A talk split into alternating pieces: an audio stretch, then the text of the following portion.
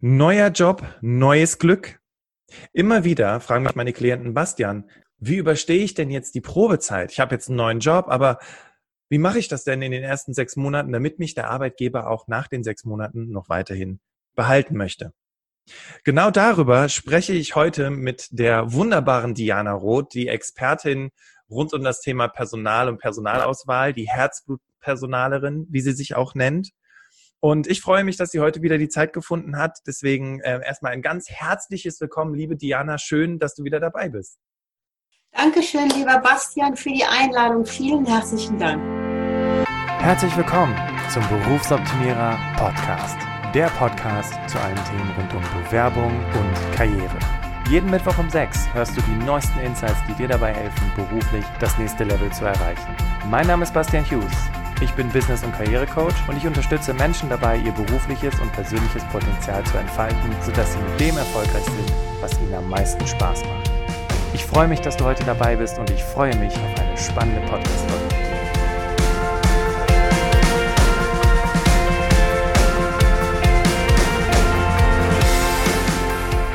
Ja, ich habe ja schon angekündigt, Diana Roth. Und vielleicht erinnerst du dich an Diana, weil sie war schon mal bei uns im Podcast. Und damals, das war äh, im Oktober 2019, hat Diana darüber gesprochen, was hinter den Kulissen eigentlich mit deiner Bewerbung passiert. Ne? Also Diana ist äh, Trainerin und, und äh, Coach unter anderem für Personaler und hilft denen auch gerade im Recruitment-Prozess eben, ich sag mal, so mit deiner Bewerbung umzugehen, wie sie es verdient. Und ja, falls du Diana noch nicht kennst, also wie gesagt, die Podcast-Folge ist am 16.10. rausgekommen, hieß Hinter den Kulissen deiner Bewerbung, also hör gerne nochmal rein. Aber für diejenigen, die Diana jetzt noch nicht kennen, Diana, vielleicht magst du einfach mal ganz kurz was zu dir sagen. Wer bist du? Was machst du? Wo kommst du her? Also, du gibst mir die Bühne. Ganz, ganz kurz. Ich bin Rheinländerin, man hört's, äh, wohne seit 36 Jahren in der Schweiz und arbeite auch dort vermehrt. Äh, und ich, ähm, du hast es schon gesagt, ich bin Personalerin von der Pike auf an, habe ich es gelernt. Also ich habe wirklich noch Sachbearbeiterin gelernt. Ich habe noch Lohnsachbearbeitung gemacht, was mir überhaupt nicht liegt. Äh, und zu Schluss war ich einfach Leiterin Personelles und bin seit zwei Jahren komplett selbstständig und Coach Personalerinnen insbesondere, weil die ja sehr viel, und das sehen natürlich die Bewerber nicht so, Erfüllungsgehilfen sind. Das sind so Alibi-Frauen, die in Unternehmen eingeschleust sind, äh, damit die einfach Sparingspartner werden, damit sie wirklich was bewirken können. Ja. Stark. Was ja im Grunde genommen, wenn ich mich mit anderen Personalern unterhalte, gerade im Recruitment, das sind ja Menschen, die haben ja diesen Anspruch, ne? Die sagen, hey, ich gehe ins Personal, ich gehe in, in Recruitment, weil ich will ja was verändern. Und äh, so einfach ist das dann nicht, ne? wie du ja gerade sagst. Ja, und äh, es ist interessant, genau wie du sagst, dass viele Personal oder die Haararbeit einfach im Recruitment reinstecken. Das ist, ich weiß, es ist der erste Berührungspunkt, aber das ist ja nur ein kleiner Teil. Der, der andere Teil ist viel größer, der in, als HR-Generalistin äh, der Fall ist. Okay, wenn ich nichts anderes mache als das, aber das sind dann für mich wirklich die Spezialisten und dafür steht mein Podcast oder mein Buch oder was ich tue nicht. Ja, also äh, absolut richtig, weil du, äh, und es ist ja auch so, dass in vielen Unternehmen ja nicht einfach nur ein Recruitment ist. Also viele Unternehmen mischen das ja auch. Ne? Es gibt den Personalreferenten, der eben auch Recruitment-Sachen übernimmt. Und ähm, von daher ist es ja auch bunt gemischt. Und ich finde es total spannend, dass du, weil ich habe mal irgendwann im Podcast gesagt, Leute, glaubt ihr wirklich, dass Personaler äh, eine Schulung bekommen, wie sie Personal am besten machen? Klar, es gibt den Personalfachkaufmann, aber insbesondere Recruitment, wie sie gut gut mit einem Bewerber umgehen? Glaubt ihr, da gibt es eine Ausbildung für? Und dann habe ich gesagt, nein, das stimmt überhaupt gar nicht. Die machen das auch nur nach bestem Wissen und Gewissen. Und dann schrieb mir Diana unter diesem Post, stimmt nicht. Ich bilde Personaler in diesem Bereich aus. Und dann habe ich gedacht, boah, wir müssen uns unbedingt kennenlernen. Und ja, seitdem sind wir in Kontakt. Ne? Ja. Äh, die Meinung ist weit verbreitet, ja. Mhm. Stark. Okay, dann sprechen wir doch über das Thema heute. Und ich fand es total cool, die Diana, die hat das Ganze nicht Probezeit genannt, sondern Arbeiten auf Bewährung. Genau darüber sprichst du ja auch in deinem Buch. Und vielleicht kannst du den Hörerinnen und Hörern einfach mal sagen, was, was meinst du mit Arbeiten auf Bewährung? Also diesen, diese Form der Beschreibung von Probezeit habe ich auch noch nie gehört. Hm. Ja, also rein rechtlich wisst ihr alle, wie die Probezeit läuft. Das ist einfach wirklich äh, so, dass man sich gegenseitig testet. Das heißt, das Unternehmen testet dich, ob du wirklich die richtige Wahl bist und du testest das Unternehmen, ob das Unternehmen die richtige Wahl ist. Und das ist ja etwas, was viele Leute nicht wissen, wenn sie von Recruiting sprechen, von Personalgewinnung. Das hört erst nach der Probezeit auf. Wenn ich die Probezeit bestanden habe und sage, jawohl, Sie sind bei uns äh, angekommen, dann ist das erst vorbei. Das heißt, es ist ein Teil vom Recruitment. Ich will doch sehen, wie jemand in den Wochen, Monaten, je nachdem, was vereinbart wurde und was rechtlich möglich ist, läuft. Und genauso kannst du als als Bewerber auch sagen, jetzt teste ich die mal. Also es ist wirklich eine Bewährungszeit. Mhm. Spannend. Also du hast es gerade nochmal betont, auf beiden Seiten. Wie meinst mhm. du das denn? Weil auch häufig erlebe ich bei meinen Klienten, ja, oh, was ist, wenn ich die Probezeit nicht überstehe, wenn die mich nicht haben wollen? Jetzt hast du aber beide Seiten erwähnt. Was meinst du damit? Äh, ich persönlich habe in meinen 33 Jahren mehr Bewerber erlebt, die Probezeit gekündigt haben, als das der Betrieb den Bewerber in der Probezeit gekündigt hat. Hat sicherlich mit der Wahl meine, meiner Unternehmen zu tun. Ähm, es ist einfach so, als Personaler, wenn man einen Mitarbeiter gewonnen hat und der hat einen Arbeitsvertrag unterschrieben, dann hat man schon unglaublich viel Arbeit, Zeit und Geld investiert. Und dann will man die Person auch halten und ist ja von allen Facetten bestenfalls überprüft worden. Und dann will man die behalten, weil man sagt ja, bis zu eineinhalb Monatslöhne äh, setzt eine Firma in Sand, wenn jemand in der Probezeit geht. Also man sagt ja auch dazu Frühfluktuation. Und ähm, und genauso oft kann es natürlich auf der anderen Seite sein. Für ein Unternehmen ist es eigentlich ein größerer Verlust, weil es wirklich Wahres ist. Für, für einen Mitarbeiter ist es besser, in der Probezeit zu erkennen, das ist es jetzt gar nicht. Ich gehe lieber, wenn jemand attraktiver am Markt ist, dann sollte er das machen. Wenn jemand natürlich jetzt äh, zu den Unattraktiven gehört, worüber man sich da ähm, natürlich ähm, streiten könnte, was unattraktiv ist. Aber ich bemerke natürlich Leute, die 55 zum Beispiel sind und eine Stelle angetreten haben, dass die da eher verharren, ähm, dann äh, nutzen die das auch. Und das finde ich auch gut.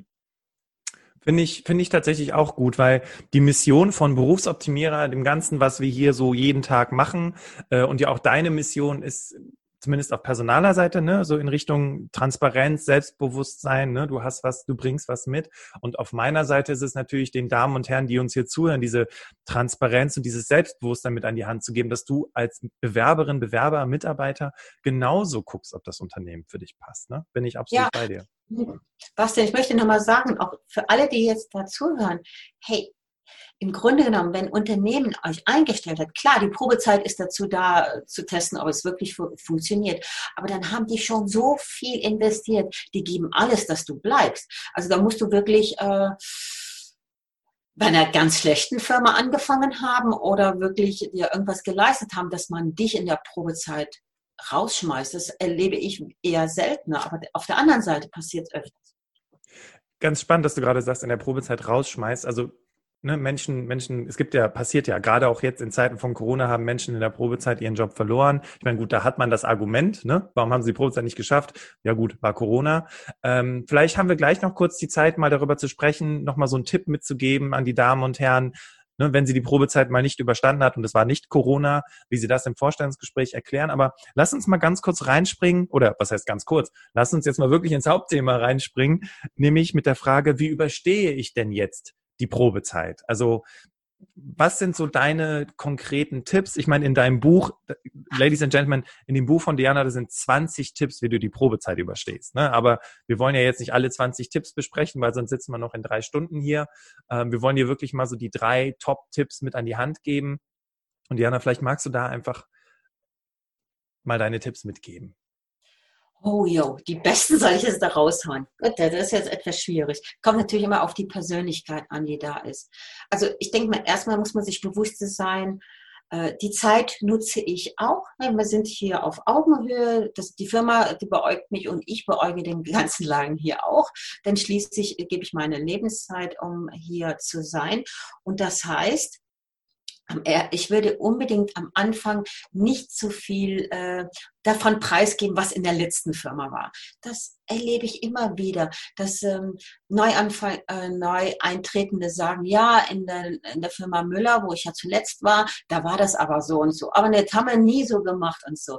Das ist das, das will man nicht hören. Kein Mitarbeiter, kein Vorgesetzter, keine Firma. Also behaltet es für euch und äh, sagt nicht immer wieder, bei uns war das aber so oder ich habe das nie so gemacht oder die haben das ganz anders gemacht. Kommt ganz schlecht an. Dann äh, finde ich es auch extrem wichtig, dass man freundlich, nett, aber auch sehr klar ist. Ich denke mir, gerade die Kollegen missbrauchen so neue Mitarbeiter sehr oft im Sinne von, jetzt schaue ich mal, wie weit ich bei der Person gehen kann. Also sie, sie loten so ihre Grenzen aus und deswegen ist es wichtig, klar, höflich und nett zu sein, aber bestimmt zu sagen, nein, das mache ich nicht. Und das kommt heute nicht in Frage. Ähm, ich kann mich daran erinnern, wo ich mal angefangen habe und dann wollte sich eine bei mir einschleimen, das werde ich nie vergessen. Die hat zu mir gesagt, ach, bin ich froh, dass du hier angefangen hast. Weißt du, dein Vorgänger, das war ja ein ganz komischer Typ. Ja. Also der hat und dann bla bla bla. Und das ist bei mir zum Beispiel super schlecht angekommen, dass mir jemand als Neueintretende sowas erzählt. Die Frau hatte schon von Anfang an die rote Karte. Also auf der anderen Seite, man kann die Leute auch sehr gut einschätzen. Ja. Ja. Neue okay. Besen kehren gut, ne? Ja, das ist ja. der Vorgesetzte, der setzt auf dich, der hat dich eingestellt, der hat dich vorher äh, groß gemacht, der hat vorher erzählt, ja, wenn, wenn der Bastian dann kommt, dann läuft das hier alles, der hat so viel Ahnung. Also das heißt, die Mitarbeiter sind auch so ein bisschen, ja, komm, wer kommt denn jetzt? Äh, gräbt er uns was ab? Also du musst eigentlich dein Standing finden, nur weil du gut bist, heißt ja nicht, dass du besser bist wie anderen. Du, du bringst was Neues rein. Und das kann ein Riesenvorteil sein. Und ich denke, diese Integration ins Team ist unglaublich wichtig. Aber das heißt nicht reinschleimen, das heißt durchaus Grenzen sagen und vor allen Dingen, bitte, bitte, bitte, erzählt nichts Privates. Wie oft habe ich Leute in Anführungszeichen auf die Schnauze fallen sehen, weil sie irgendwo was erzählt haben, was, da, was man schon mal erzählen kann, aber doch nicht bitte in die Anfangszeit reingehört, weil das wird ausgeschlachtet. Ja, Diana, das sind auf jeden Fall schon mal zwei super wichtige Tipps. Ne? Also wirklich so die Zurückhaltung, eben nichts Privates zu erzählen, zumindest erstmal nicht oder zumindest Dinge, die dich nicht in Gefahr bringen können. Ne? Was du für Hobbys hast oder was du sonst so in deiner Freizeit machst. Aber eben, falls du irgendwelche Schwierigkeiten hast oder was auch immer für Dinge in deinem Leben abgehen, da solltest du dich wirklich zurückhalten. Und ich finde es cool, dass du auch sagst, klar, Grenzen setzen. Ne? Also das, klar, die, die, die neue Besen kehren gut, hast du ja gerade so schön als Sprichwort mit reingebracht. Und gleichzeitig aber auch darauf zu achten, dass die Kollegen nicht versuchen, äh, dir Dinge auf den Tisch zu klatschen, die eigentlich ihre Aufgabe sind, aber die halt sagen, kannst du dich mal darum kümmern. Und ich habe das, ich erinnere mich da an eine, äh, an eine Kollegin von mir, ähm, äh, bei ihr war das so, als sie ihren Job damals gewechselt hatte, also gut, mittlerweile sind wir befreundet und die hat halt eben gesagt, ähm, sie wollte ja so viel lernen wie möglich, ne? Aber am Ende des Tages war sie diejenige, die die, die ganze Arbeit auf dem Tisch liegen hatte. Ne? Das ist natürlich auch blöd. Also von daher auch dieses Grenzen setzen ist auf jeden Fall schon mal ein super Tipp. Wie sieht's denn jetzt mit Berufseinsteigern aus? Da hören uns ja auch viele Menschen zu, die gerade so im ersten Job sind. Was ist so ein Tipp, den du insbesondere für diese Menschen hast? Bei den Berufseinsteigern äh, stelle ich fest, dass sie leider nicht ähm, so bescheiden sind. Bescheiden heißt ja, also wenn, wenn man was gelernt hat, kann man ja auch auftreten. So möchte ich das nicht verstanden haben. Sondern, dass sie sehr oft zu forsch auftreten, dass sie den Schnabel ein bisschen zu weit aufreißen und sagen, ja, äh, in St. Gallen an der Uni haben wir das und das gehabt. Also das ist ja, ähm, und dann mit Fachwörtern um sich schlagen. Und da sitzen dann alle die Praxisleute und da kommt dann jemand, der wirklich sehr viel Fachverstand hat, aber die vielleicht noch nicht so stark in der Praxis gelebt haben. Und das ist einfach wirklich Praxistheorie sind zweierlei. Und deswegen würde ich jetzt erstmal ein bisschen den Schnabel halten und mir die Sachen anschauen, die Theorie von der Uni im Kopf haben und dann überlegen, wie passe ich das hier an. Und ihr werdet sehen, es ist vieles, vieles ganz, ganz anders.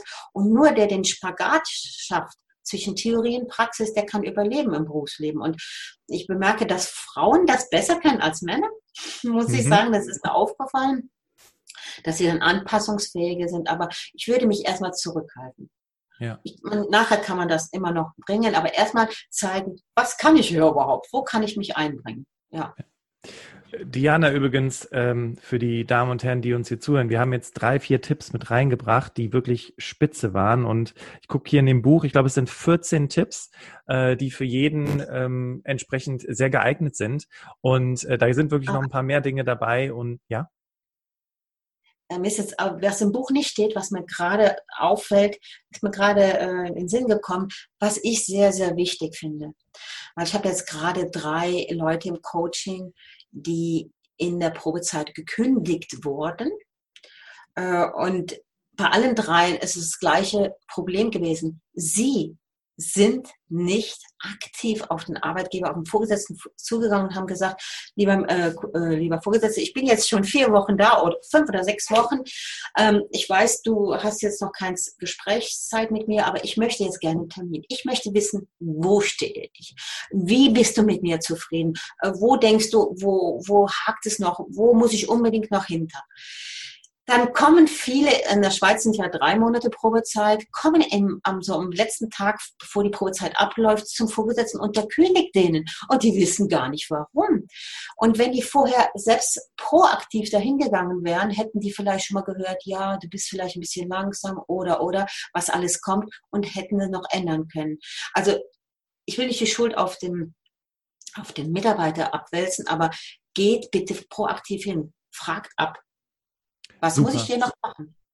Super wichtiger Tipp und vor allem auch nicht bis ans Ende der Probezeit zu warten. Das erlebe ich vor allem bei meinen Klienten, die sehr, sehr lange in dem Unternehmen gearbeitet haben und dann wechseln und vergessen haben, hey, ich habe mir ein Image, einen Status im alten Job aufgebaut. Ich musste meinem Chef nicht regelmäßig sagen, woran ich arbeite. Und das ist, das musst du komplett neu lernen, wenn du in der mhm. Probezeit in einem neuen Job bist, ne? damit eben das Vertrauen auch dann relativ schnell geschaffen wird und dann die Person, für die du arbeitest, halt auch sieht, okay, das war eine gute Entscheidung. Ich habe auch eine Frage an dich. Ähm, und zwar, häufig spricht man ja im Vorstellungsgespräch eher über die Stelle, ne? aber nicht über das, was wirklich erwartet wird. Und ähm, was hältst du von dem, von dem Ansatz, eben vor Antrittsbeginn mit dem Vorgesetzten einen Termin zu machen, zu telefonieren äh, und über Erwartungen zu sprechen? Also zu sagen, ähm, was ist eigentlich Status quo und wo wollen Sie hin? Oder wenn er das dann beantwortet hat, äh, wie stellen Sie sich das vor, wie wir das erreichen? Und insbesondere, wie stellen Sie sich vor, wie ich Sie oder das Team am besten dabei unterstützen kann? Was hältst du von solchen ähm, hm. Ansätzen? Hm. Habe ich jetzt noch nicht erlebt. Nur weil ich es nicht erlebt habe, soll es ja nicht schlecht sein. Ähm, ich bin jetzt gerade am Reflektieren, wie das in all den Firmen, wo ich gearbeitet habe, angekommen wäre. Äh, in, in, in großer Teil hätten die Vorgesetzten zurückgeschreckt und hätten gedacht, was ist denn jetzt los? Der kommt doch erst einen Monat, was will der jetzt? Und dann wäre es aber auch so gewesen, dass es Firmen gegeben hat, die gesagt hätten, boah, hey, der ist ja klasse. Also ich denke mir, es kommt sehr stark aufs Unternehmen an es muss irgendwie passen, äh, dann finde ich die Idee gut. Ich finde sowas ja auch sehr, sehr gut im Bewerbungsgespräch. Ne? Wenn ich in der dritten Runde bin und, und es ist klar, es geht zur Sache, dass ich sage, mir ist aber noch wichtig, ich will Ihre Erwartung wissen, ich will das und das. Das gehört für mich fast noch eher dahin, weil es ja die Entscheidung beeinflusst vom Bewerber. Absolut. Und natürlich sollte es eigentlich ins Vorstellungsgespräch kommen, aber ich finde das so spannend, dass häufig alle aus dem Vorstellungsgespräch rausgehen, ja, den stellen wir jetzt ein und dann fängst du an zu arbeiten und du weißt eigentlich gar nicht so richtig, und das ist auch eine Frage, die ich meinen Klienten immer mitgebe, ist, warum haben sie mich überhaupt eingestellt? Und nicht so im Sinne von Fishing for Compliments, ach, sie waren so toll, sie waren so gut, sie haben überzeugt, sondern wirklich, was wird von mir erwartet? Ne? Sie haben mich eingestellt, was sehen sie in mir?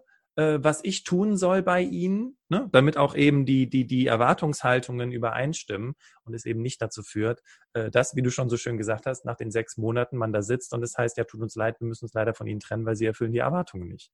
Mhm.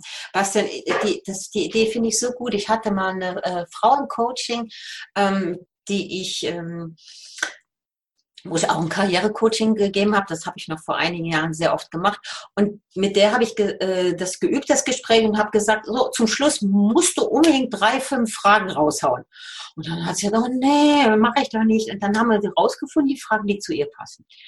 So, sie hat es gemacht, sie hat eine Anstellung bekommen und äh, sie hat dann aus Neugier äh, rausgefunden, dass irgendwo so viele Leute sich beworben hatten und dass sie den Stelle bekommen hat und sie hat nachgefragt, was war der Grund? Und die haben gesagt, du bist die Einzige gewesen, die eine Frage gestellt Und das hat sie so sympathisch, so professionell, so ehrlich interessiert gemacht, dass wir dich genommen haben. Und ich finde die Idee gut zu sagen, warum habt ihr mich überhaupt genommen? Äh, vielleicht kommt ja auch raus, ja, wir hatten eigentlich keine bessere Idee. Das kann auch natürlich rauskommen, wenn, wenn Leute so offen sind, aber eigentlich ist das ganz gut. Was ich auch noch sagen will, eine gute Personalabteilung, eine gute, macht ja auch nicht nur ein Onboarding im Sinne von Einführungsplan, überlegen, wie jemand in die Firma kommt, sondern macht das Pre-Onboarding. Das heißt, die machen schon alles, was vorher äh, sein muss, damit die Person in der Zeit, wo sie noch nicht in der Firma ist, gebunden wird, wo sie ein gutes Gefühl hat. Das heißt, man schickt Geburtstagskarten, man schickt, ich kenne Firmen, die schicken ein, Video vom Team oder eine Karte vom Team. Wir freuen uns auf dich. Man schickt einen Einführungsplan vorher. Man lädt die Leute auch schon mal, wenn es zeitlich sich so ergibt, zu einem Firmen-Event ein. Das fällt erst in drei Monaten an, aber kommt doch jetzt schon. Das sind alles so Pre-Onboarding-Sachen, die eine Beziehung intensiviert und als Bewerber ist man ja immer ein bisschen nervös. Wie wird die Sache? Und das gibt schon so ein bisschen, äh, wie soll ich sagen, Sicherheit. Ah, ich habe die Leute schon kennengelernt. Ich weiß, worauf es ankommt. Das ist eine ganz tolle Sache. Also Firmen, die Pre-Onboarding machen, toll. Klasse, super.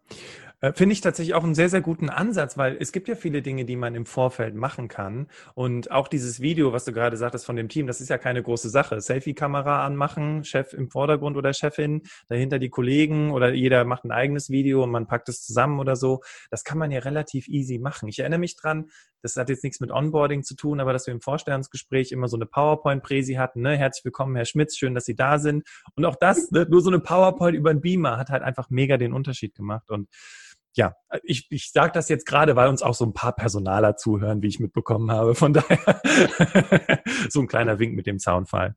Ja, cool. Ähm, also ich finde, das waren schon mal super coole Tipps. Ja, also zum einen in der Probezeit, wie du dich da am besten verhalten solltest.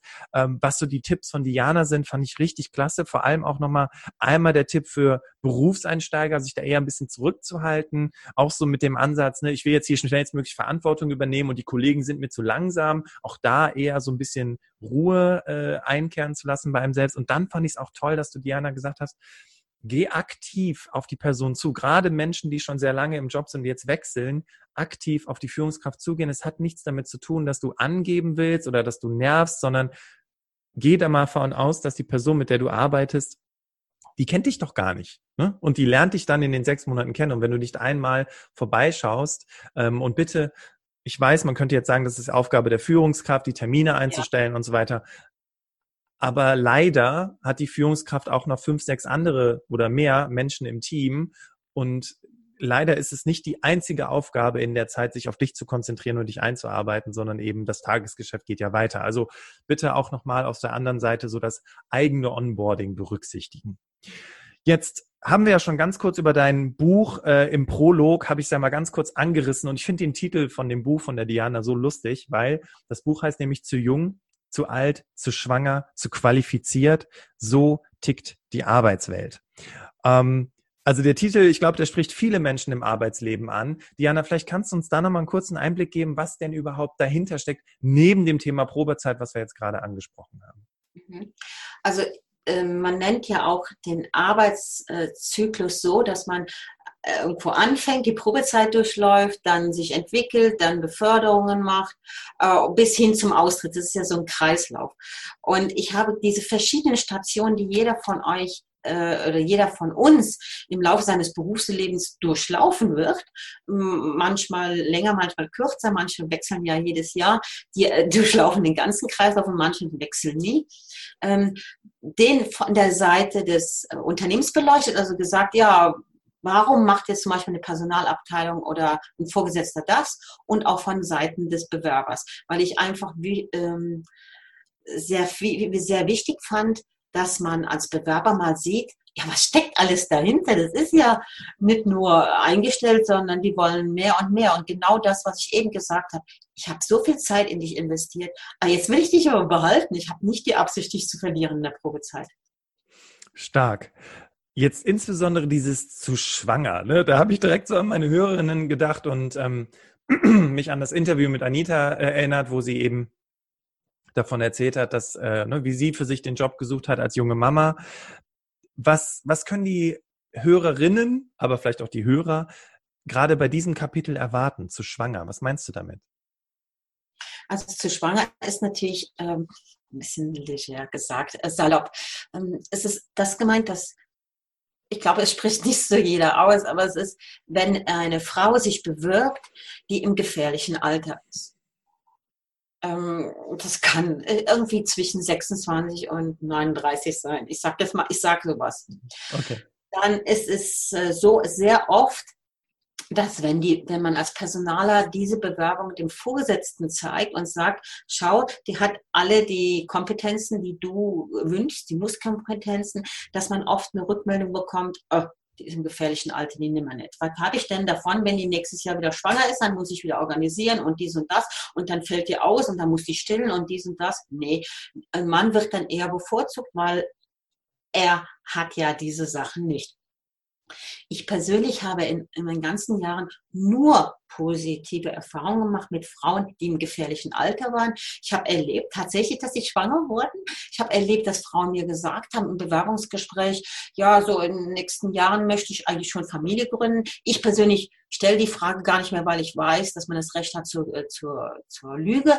Also von dem her frage ich das gar nicht, aber die Leute erzählen das ja schon mal. Äh, ich finde das relativ offen und ehrlich, aber es kann natürlich auch abstoßen, dass, die, dass ein Vorgesetzter jemand nicht einstellt. Aber das, weißt du, äh, ein Mann zum Beispiel, der kann auch äh, ein gutes Eintrittsgespräch haben und dann nachher sechs Monate unbezahlten Urlaub wollen, weil er nach Honolulu reisen will oder so. Das passiert auch oft. Oder man stellt Männer ein, die sind alleinerziehend, die haben zwei Kinder noch an der Backe und müssen einen tierischen Spagat haben. Auch die haben viele Auswahlzeiten. Also es ist relativ vermessen zu sagen, ah, jetzt kommt eine Frau auf uns zu, die ist ein Riesenproblem, weil sie im gefährlichen Alter ist. Kann sein. Und für eine kleine Firma ist es äh, wirklich vehement, wenn da jemand über viele Monate ausfällt. Äh, aber das kann beim Mann ganz genau sein, äh, wenn der irgendeine andere Krankheit bekommt.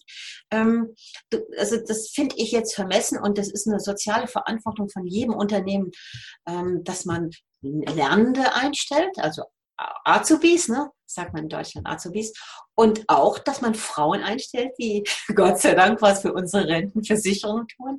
Ja, das ist, das ist einfach etwas Normales. Und ich habe sehr viele Frauen erlebt, die bis zum letzten Tag, also kurz vor der Geburt, gearbeitet haben. Also man spricht immer nur von den ganzen schlechten Beispielen. Also schlecht im Sinne von, die das System ausgenutzt haben. Aber wie viele gute gibt es? Das Interessante ist vor allem, dass die Guten ja gar nicht aufgezählt werden, weil man sich ja nur an das, ne, also es ist ja sowieso auch so ein bisschen, jetzt sind wir so ein bisschen hier bei Gehirn und Evolution und so weiter, aber ne, also Schutzmechanismus, wir erinnern uns eher an das Negative als an das Positive.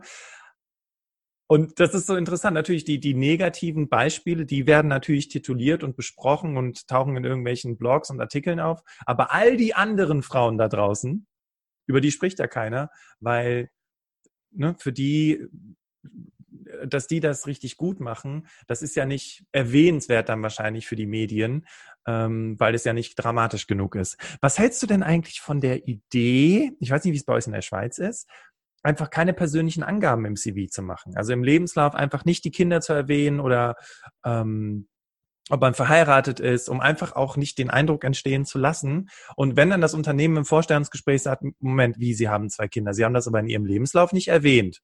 Ähm, da dann eben auch völlig entspannt mit umzugehen und zu sagen, naja, gut, ne? Also es geht ja auch um meine Kompetenz und nicht darum, ob ich Kinder habe, weil ich glaube, das ist für den Job jetzt nicht ganz so interessant. Was hältst du von diesem, von diesem Vorschlag, es eben nicht im Lebenslauf zu erwähnen? Gar nichts. ich spreche jetzt, hier spricht ein Personaler. ich will wissen, verdammt nochmal, ist die Frau verheiratet? Also Kinder ist jetzt, finde ich, muss nicht auf den Lebenslauf, das kann dann nachher im Gespräch vielleicht noch kommen. Aber ich will wissen, ist so ein bisschen so ein Zusammenhang, aber ob jemand verheiratet oder so nicht, das das schreckt mich jetzt nicht ab. Ich kenne eher Vorgesetzte, die sagen, ja, in mein Team passen verheiratete Leute, die in geordneten Verhältnissen leben, äh, zwei Kinder, drei Hunde haben, ein Haus am Stadtrand. Ähm, dann gehen die nicht mehr so am Wochenende auf Tour und sind morgens wieder frisch. Da gibt es natürlich alle möglichen Vermutungen und genau das Gegenteil, dass man sagt, ah, der ist noch solo, der kann noch reinhauen, egal wie du es machst. Es kann falsch beleuchtet werden. Aber ich persönlich äh, finde gewisse Angaben einfach notwendig für mich als Personaler. Spätestens im Bewerbungsgespräch hinterfrage ich die. Und es hat ja auch äh, relevante Sachen bezüglich Lohn, ähm, bezüglich Sozialversicherung. Spätestens dann, wenn es dann zur Anstellung geht, muss man die angeben. Deswegen sehe ich den Sinn nicht da drin. Nee. Okay, also der Sinn ist tatsächlich äh, darauf beruht, dass ähm, verschiedene Forschungsinstitute Forschungen gemacht haben und Bewerbungen verschickt haben mit Angaben über Kinder von Frauen und Bewerbungen verschickt haben mit Angaben ohne Kinder. Und jetzt muss man nicht lange nachdenken, wer eher die Einladung zum Vorstellungsgespräch bekommen hat. Ne? Okay, da gebe ich, äh, das gebe ich zu, das habe ich auch erlebt, wenn einer da geschrieben hat, vier Kinder, dann haben wir so, vier Kinder? Wie will die denn 100% arbeiten? Das ist natürlich gleich die Frage. Aber wenn jemand, also in meiner Welt ist es so, wenn jemand diese Kompetenz besitzt und äh, in Frage kommt, rein äh, sachlich, dann sagt man, okay, die laden wir ein und jetzt soll die uns das mal erklären. Und die Sache spricht man an. Finde ich absolut legitim. Würde ich allerdings auch beim Mann ansprechen. Finde ich richtig, äh, es auch bei beiden anzusprechen. Und vor allem, ich finde es richtig, weil das kannst du ja auch in einem Coaching trainieren, wenn du dann darauf angesprochen wirst, sie haben gar keine persönlichen Angaben gemacht, haben sie Kinder, sind sie verheiratet, dass du dann auch sagst, ja klar, ich habe Kinder, ich bin verheiratet, aber dann ja auch ganz souverän sagen kannst, ne, wenn dann sowas kommt wie, ja, aber warum haben sie das denn nicht gesagt, dass du dann eben sagen kannst, naja, ähm, also erstens hat es halt nichts damit zu tun mit der Stelle, auf die ich mich bewerbe und zweitens, ich glaube, als erwachsene Frau äh, weiß ich durchaus, wie ich mein eigenes Leben geregelt bekomme, um eben in diesem Job, auf den ich mich ja bewusst in Vollzeit beworben habe, äh, gut ausführen zu können. Das hört sich selbstbewusst an. Kann man üben in dem Coaching. Okay, ähm, vielleicht jetzt, weil wir jetzt gerade nur noch mal so das Thema zu schwanger und ich fand es cool, dass du noch mal gesagt hast, so ne, so ist das Buch aufgebaut, ähm, be be äh, beschreibt im Prinzip den gesamten Zyklus, den man als äh, mitarbeitende Person durchläuft. Hm, vielleicht noch mal so zum Schluss. Was bringt mir denn jetzt dieses Buch? Also warum soll ich mir das, warum soll ich das erwerben? Also in dem Buch dich, äh, beleuchte ich ja insbesondere die Business-Spiele, die ähm, vom Anfang bis zum Ende durchlaufen, die man durchläuft. Und ähm, ich habe, es ist kein Ratgeber, ne? Also ich habe jetzt nicht irgendwie äh, gesagt, du musst so und so und das machen, dann läuft's gut, weil ich immer gegen Ratschläge bin, die tun nämlich weh. Aber ich habe ja verschiedene Trainings und Workshops gemacht und aus jedem Workshop habe ich die besten Tipps der Teilnehmer hm, äh, aufgeschrieben und äh, im Sinne von als Orientierungshilfe. Und ich finde, es ist einfach sehr wichtig, dass man weiß, egal in welcher Phase man sich im Arbeitsleben befindet. Es gibt Business-Spiele und man kann sie annehmen, man kann mitspielen oder man kann sie ablehnen und einfach nicht mitmachen und seinen eigenen Weg gehen. Und äh, das ist einfach so der Impuls, den ich allen Lesenden geben will. Es gibt für jede Phase im Arbeitsleben die Möglichkeit, sich aus den Spielen rauszuhalten und äh, sein eigenes Ding zu machen und trotzdem Karriere zu machen. Stark. Also, dass man dieses, dieses Spiel halt irgendwie auch so ein bisschen, ja, beherrscht fast schon, ne? Oder einfach nur auch darum weiß, ne? Dass es im Prinzip ja so ein bisschen um, um, um darum geht, ne? Dass man diese Spiele drauf hat und dass man eben auch weiß, sie sind durchaus normal. Ja, also äh, es gibt es ja auch im Privaten, also es ist nicht, ich habe aufs Arbeitsleben bezogen, weil ich, da kenne ich mich besonders gut mit aus und das Private hat sicherlich nur mit meinem privaten äh, Umfeld zu tun.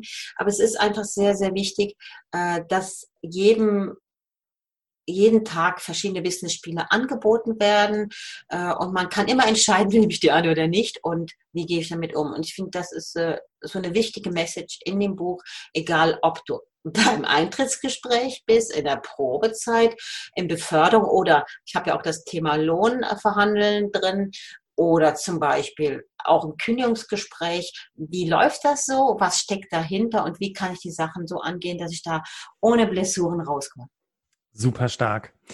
Ja, Ladies and Gentlemen, wenn du äh, zum einen von den Tipps, die Diana mit reingegeben hat zum Thema Probezeit überstehen, überzeugt bist und auch mehr noch darüber lesen möchtest, inklusive der ganzen anderen super spannenden Inhalte, das Buch bekommst du auf Amazon, richtig, Diana? Richtig, also auch in jedem Buchhandel, ne? Genau, also man kriegt, also ja, klar. Es war jetzt, oh, es war Schleichwerbung für Amazon. Okay. Genau. Ähm, aber das Buch kann man nicht nur erwerben, sondern man kann es auch gewinnen in diesem Podcast. Und zwar habe ich mit Diana im Vorfeld ein kleines ein Quiz erarbeitet, eine kleine Frage, die Diana stellen möchte. Und Diana, wie lautet denn die Frage, damit man die Möglichkeit hat, dieses Buch zu gewinnen? Welche Frage muss man dafür beantworten? Die Frage ist, wie heißen die Spiele, die ich in dem Buch in jedem Kapitel beschreibe? Klasse, vielen Dank. Also die Antwort, die schickst du uns bitte an hallo@berufsoptimierer.de und dann äh, gebe ich das an Diana weiter und Diana wird dir dann ein entsprechendes Buch mit Signatur Diana nickt, mit Signatur entsprechend äh, zusenden. Also ähm, viel Spaß beim, beim Rätseln, beim Überlegen. Ich hoffe, du hast gut zugehört. Ja, und wir sind damit am Ende der Podcast-Folge angelangt. Ladies and Gentlemen, ich fand, es war wirklich wieder super spannend und hat wieder großartig, ähm, also es war wieder richtig viel an Input dabei. Und Diana und ich, wir hoffen einfach, dass du ja jetzt auch weißt, okay, ne, ich habe neu im Job angefangen, ähm, so gehe ich jetzt vor, so kriege ich das mit der Probezeit wirklich auf die Kette und ja, wenn du sagst, hey, äh, ich bin eigentlich gar nicht in dieser Phase, aber ich fand die Folge einfach spannend, aber eine Freundin, ein Freund von mir, äh, jemand aus meinem Umfeld ist gerade in der Probezeit und könnte diese Tipps wirklich sehr, sehr gut gebrauchen, dann teile doch diese Podcast-Folge über deine Podcast-App.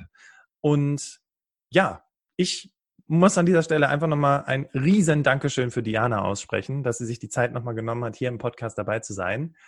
Vielen Dank, Diana. Vielen Dank, Bastian. und ja, auch an dich, liebe Hörerinnen, liebe Hörer, dass du dabei gewesen bist bis zum Ende. Und du kennst es ja schon. Ich sage an dieser Stelle Dankeschön, auf Wiederhören nächste Woche Mittwoch um sechs. Und ich übergebe das letzte Wort an Diana Roth. Bitte schön, Diana. Äh, neue Besen kehren gut und die alten kennen die Ecken besser.